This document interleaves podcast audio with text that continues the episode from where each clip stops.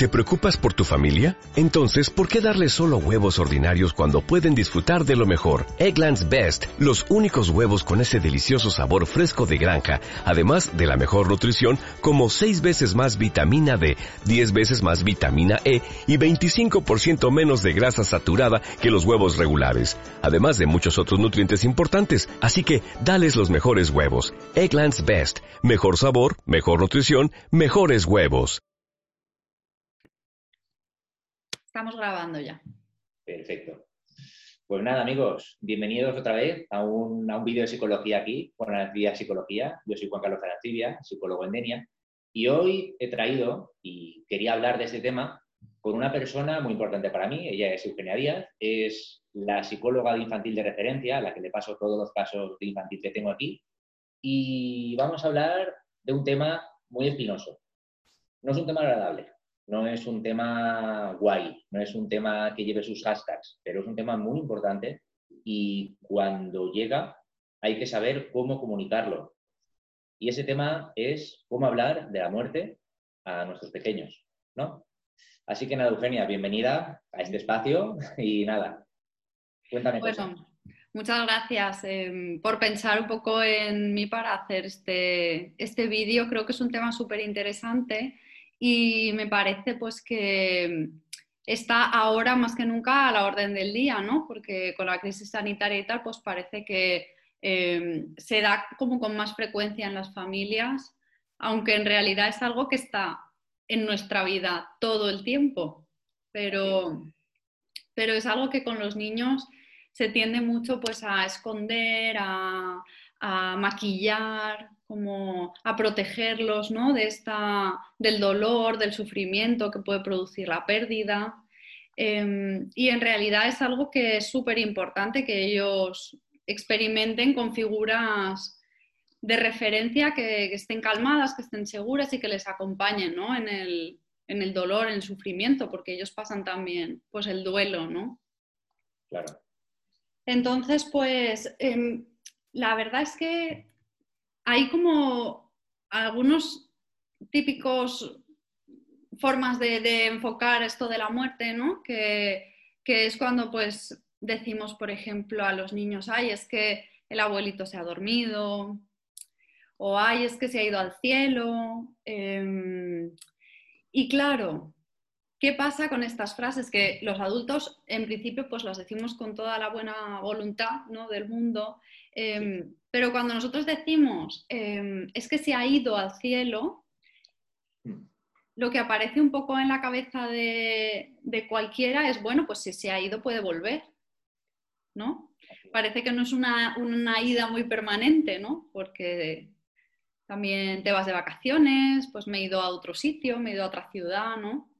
Entonces, esto genera pues también mucha confusión en los niños. Y, y lo mismo pasa también pues cuando eh, utilizamos esto de es que se ha dormido.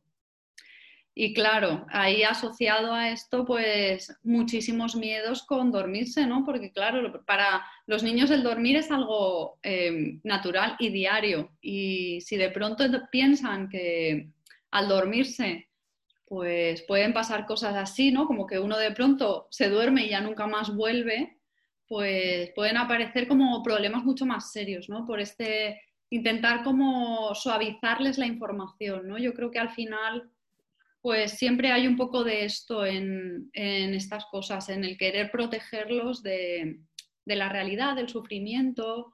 Em, y es algo que se hace con, buena voluntad, ¿no? Por supuesto, pero, pero bueno, quizá no es la mejor opción, ¿no? Em, la verdad es que eh, el tema del duelo con los niños hay que afrontarlo de una manera súper natural Em, pues simplemente diciendo las cosas como, son.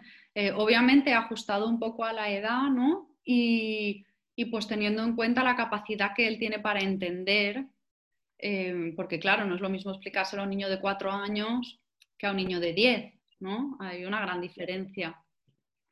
Mm. Pero, pero es muy importante que los padres lo puedan abordar em, con franqueza, ¿no? Directamente, pues eh, sí, es que tenemos miedo, ¿no? A hablar de la muerte. Em, sí, vivimos en una sociedad en la que la muerte es un tema tabú.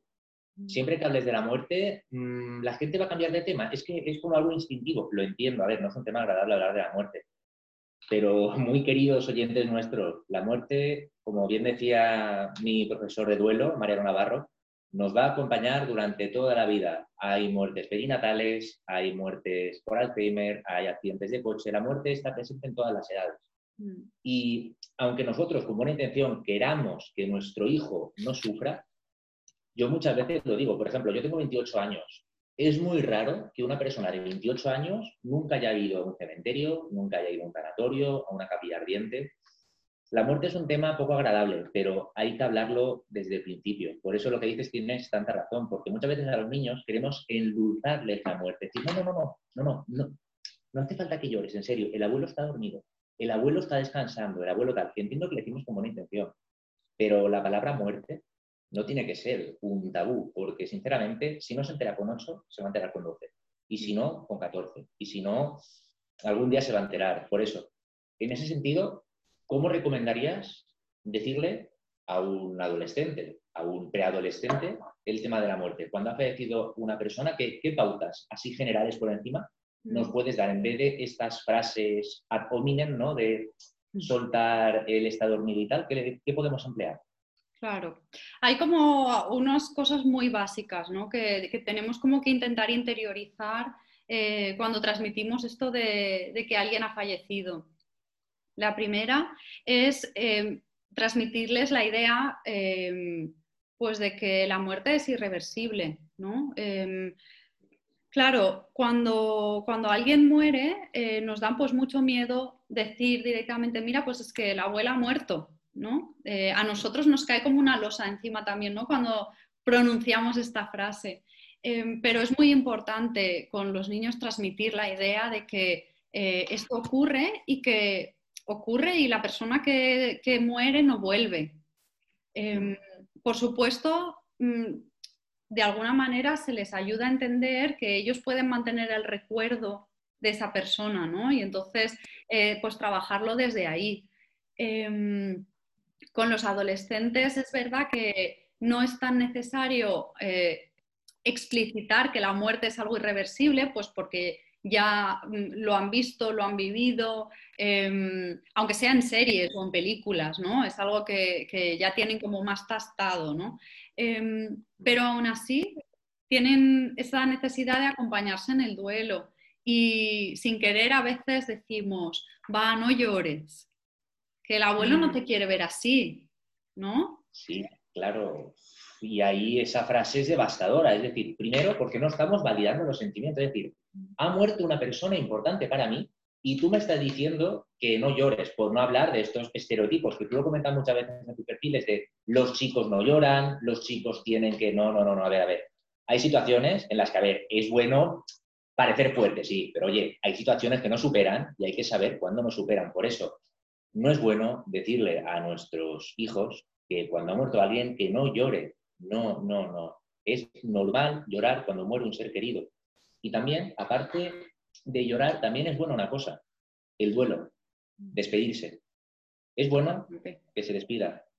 Es bueno que incluso, yo lo voy a decir, aunque no sé sonar bien o mal, pero es bueno que incluso si tiene una edad y está preparado para verlo, que vea por última vez al abuelito, que vea por última vez a la abuela.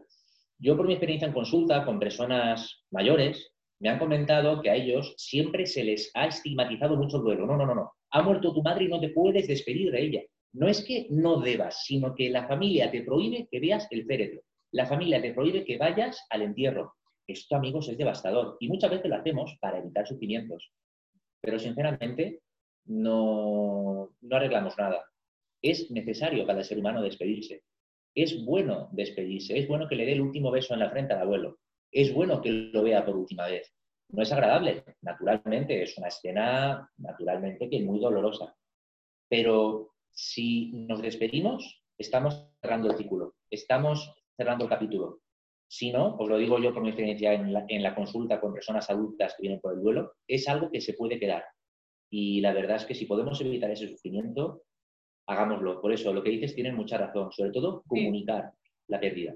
Ser directos. Muchas veces, dime, No, estaba pensando que sí, efectivamente, comunicar y validar lo que tú estabas diciendo, ¿no? Recoger la emoción, que al final es algo como que nosotros casi decimos en modo disco rayado, ¿no? Eh, a mí me pasa en, en muchas eh, consultas con papás que validar la emoción, recoger la emoción, las emociones no son malas. Una rabieta quizás fastidiosa, pero está explicando algo, ¿no? Eh, la tristeza no es la emoción más agradable, pero necesitas pasar por ella, ¿no? Entonces, sí, sí, estoy totalmente de acuerdo contigo. Mm, perfecto. Un poco al hilo de eso que decías, eh, me venía la cosa de eh, em, esto que, bueno, es una cosa como que está en la sociedad, ¿no? Como que los niños no van al tanatorio. Hmm. Em, o no está como bien visto, no es el sitio, no es un sitio para niños. Obviamente no es un sitio para niños, pero eh, en determinadas circunstancias puede ser beneficioso para el niño hacer eh, de este momento su propio ritual de duelo, ¿no? Em, un poco anticipando qué es lo que va a haber, qué se va a producir, em, dónde van a ir, cómo va a ser la sala, qué personas va a haber, qué emociones va a haber, un poco preparándole para lo que va a venir, ¿no? Porque, claro, cuando uno va preparado es más difícil que, que, se traumatice, ¿no? que es a lo que más miedo tenemos con los niños, que coja un trauma con esto de la muerte y del tanatorio. Entonces, anticipamos con esto y, les acompañamos en, su propio proceso, que además em, suele ser bastante más sencillo que con los adultos. Em, eh, el cerebro de los niños necesita estar funcionando para, poder hacer cosas. Eh, los adultos tenemos mucha más capacidad para sufrir en silencio y continuar con nuestra vida, ¿no? pero para ellos eh, jugar es muy complicado si no pueden apartar el dolor un momento, ¿no? Entonces, pues eso también pasa a veces, que, a los padres les desconcierta esto, ¿no? ¿Cómo es que a veces llora y a veces juega y a veces no? ¿Cómo Pues si yo estoy triste, estoy triste siempre, ¿no? Porque estoy en esto. Y eso también, también es importante. Claro. Y sinceramente, mm, si me permitís, voy a ser un poco malo. Mirad, amigos, para una mala noticia nunca va a haber un buen día. Mm. Para romper con tu pareja nunca es un buen momento. Para anunciar una muerte nunca es un buen momento. Toque, cuando toque te va a fastidiar. Si es de buena mañana te va a fastidiar si es lunes. Si es fin de semana te va a fastidiar fin de semana. Si es un martes, si es festivo, amigos, nunca hay un momento adecuado para dar una, mala noticia. Por eso, nada más sepamos la noticia, es bueno decirlo. Muchas veces, y seguro que a ti te ha pasado muchas veces, cuando un amigo te dice, oye, te tengo que contar una cosa, pero por favor, no te pongas nervioso. O por favor, dale. Hombre, si a mí me dices eso, yo ya me pongo alterado porque me pongo en lo peor. Por eso, es bueno, aunque sea duro, decir las cosas como son. Eh, estas, estas noticias de fallecimientos de familiares o de seres queridos, es bueno hacerlo en un entorno de intimidad. No lo vas a hacer en una estación de metro abarrotada de gente o no lo vas a hacer en plena calle central de una ciudad. Es mejor en un momento, eh, en, un espacio que tenga una cercanía y decir las palabras adecuadas. Amigos, padres, madres, amigos que escuchéis este vídeo, cada palabra que digáis se le va a quedar en la conciencia a ese niño. Yo me acuerdo las palabras que dijeron mis padres cuando falleció mi abuelo. Me acuerdo de cuando murió un amigo, las frases que me dijeron cuando me lo comunicaron. Es algo que se nos queda. Por eso, por favor, cuidad el lenguaje. No soltéis barbaridades de, ya estás otra vez llorando, pero venga, va, no, no, esto no ayuda. Lo que ayuda es decir, mira, ha pasado esto. Este va a ser el ritual, mm, la capilla ardiente es aquí, el, velatorio es aquí. Amigos, es una situación muy desagradable, lo sé, pero hay que ser valiente. Mm. Yo sé que muchas veces pensamos, no, si a mi hijo voy a intentar que no sufra, voy a intentar que este dolor que le va a causar la muerte, que no lo experimente. No, no, no, es un error, es un error. Porque si con 8 años no lo experimenta, lo experimentará con 12, o con 14, o con 16. Y sinceramente, cuanto antes se acostumbre a estos entornos, menos trauma va a crear. Una cosa muy importante que has dicho es, ¿los niños tienen que entrar o no al velatorio? Yo diría que depende. Si vemos que el niño puede hacerle frente y tal, incluso es bueno que con el velatorio vengan visitas y le hablen bien de su abuelo o se despidan de su abuelo. Es bueno que vea que la vida, igual que empieza, acaba y que ese ser querido tenía familiares que lo querían. Y esto es un proceso que por mucho que queramos evitarle el dolor, va a estar siempre ahí, ¿no? ¿Cómo lo ves? Totalmente. Em, y además un poco, fíjate que cuando estabas hablando del entorno ¿no? en el que se tiene que comunicar esta noticia, hay una cosa que es súper importante. Eh, y es que la persona que transmita esta noticia, primero tiene que ser una figura de referencia para el niño.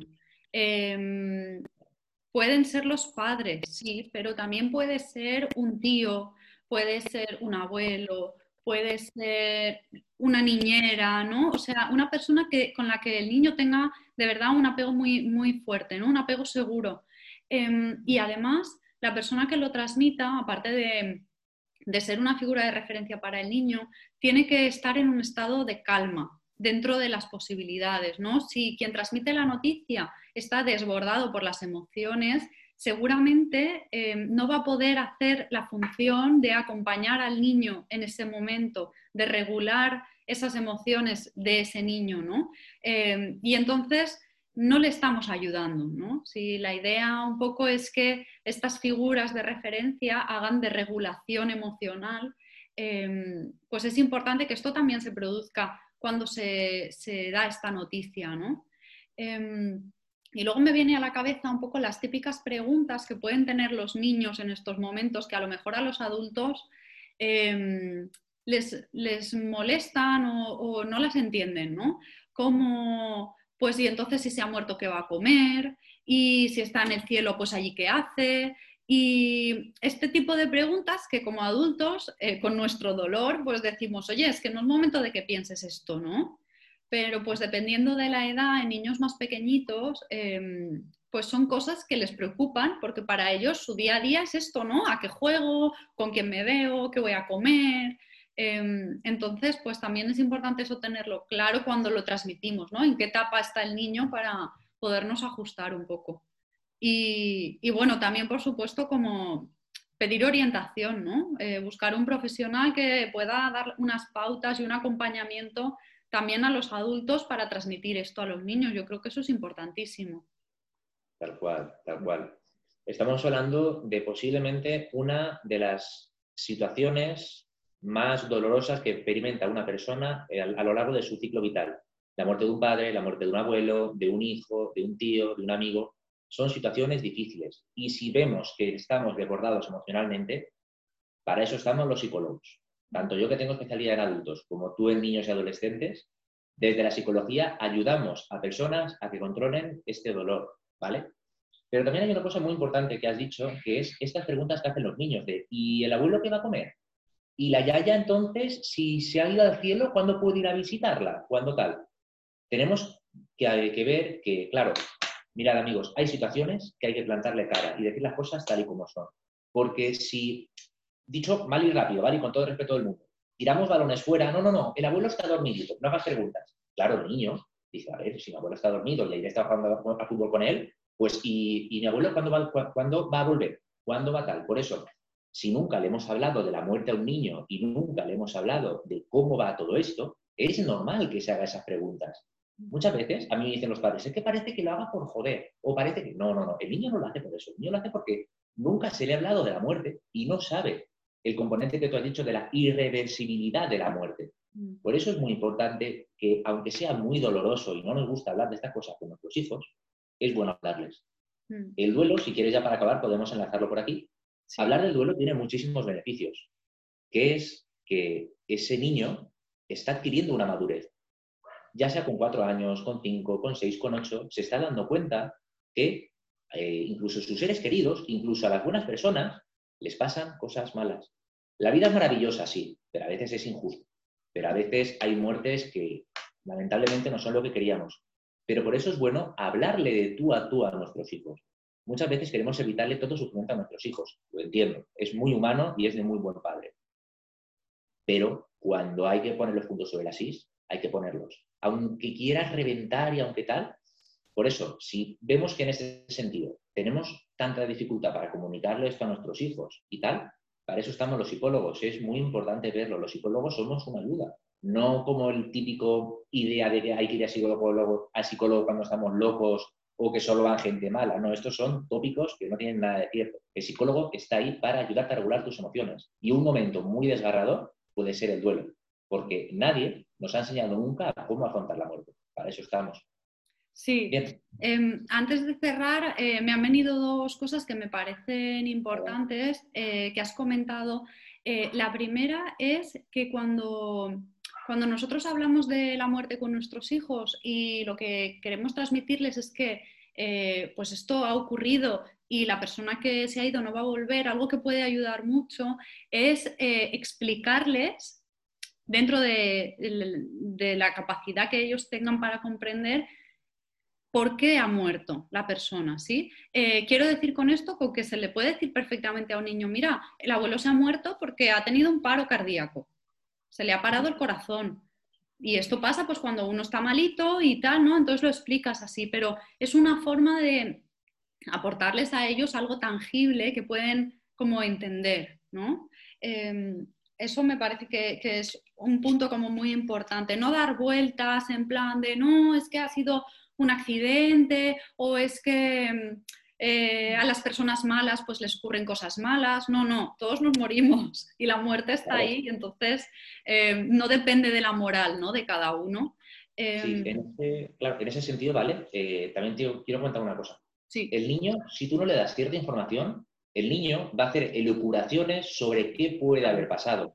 Por eso muchas veces, y esto pasa muchas veces, que los niños dicen, el abuelo ha muerto por mi culpa, o yo por haber hecho esto tal. Por eso es tan importante decirle, mira, el abuelo ha muerto, digamos las cosas como son, puede que por COVID-19, por un paro cardíaco, por una enfermedad, por un accidente de tráfico. Muchas veces pensamos que omitiendo esta información va a ser mejor, pero yo prefiero que digamos esta información y que el proceso de duelo sea un proceso de duelo que tenga contenido, que sea un proceso de duelo completo, a darle información suelta porque, ¿qué sucede? Si tú le das información suelta, el niño va a decir, uy, esto no me cuadra. Si pasaba esto, esto, esto, por eso es muy importante decir lo que ha pasado. Y ya está, en serio. Con todo el cariño del mundo y adaptándonos al lenguaje de ese niño. Pero hay que decir las cosas como son, por mucho que duelan. ¿Vale? Y la otra cosa que tienes que comentar. Sí, la otra cosa que quería comentar es eh, darle un poco la vuelta a la tortilla a este pensamiento de yo no se lo quiero decir para que no sufra, eh, yo no le quiero eh, hablar de esto para que no llore o para que no lo pase mal. Y le quiero dar un poco la vuelta a la tortilla, ¿no? Y plantearlo de la manera siguiente. Em, teniendo en cuenta que es una experiencia vital que va a vivir sí o sí, tarde o temprano, em, ¿por qué no eh, ayudarles a, atravesar esas emociones y esas experiencias cuando los padres son una figura tan importante de apoyo eh, y que también les puede hacer, ¿no? Mejor que cuando uno es adulto y ya tiene sus propias dificultades ¿no? y, sus propios problemas a nivel emocional y tiene que ventilárselas solo, ¿no? Entonces se encuentra con un duelo. Em, creo que es muy importante darle la vuelta a la tortilla y entonces que los padres se conviertan en esas figuras de apoyo y de acompañamiento que creo que es tan importante. ¿no? Mm, Estas son las dos cosas que tenía ahí. Eso, es estupendo. Es más, muchas veces me dicen, es que no quiero ver a mi hijo llorar, es que no quiero ver a mi madre llorar. Yo digo, mira, prefiero que os paséis los dos llorando eh, juntos, como dos magdalenas en el sofá, pero llorando y expresando el amor que sentís, a estar, no, yo voy a llorar aquí y que no me vea mi hijo. No, no, no, si mi hijo llora no le voy a decir nada, no, no.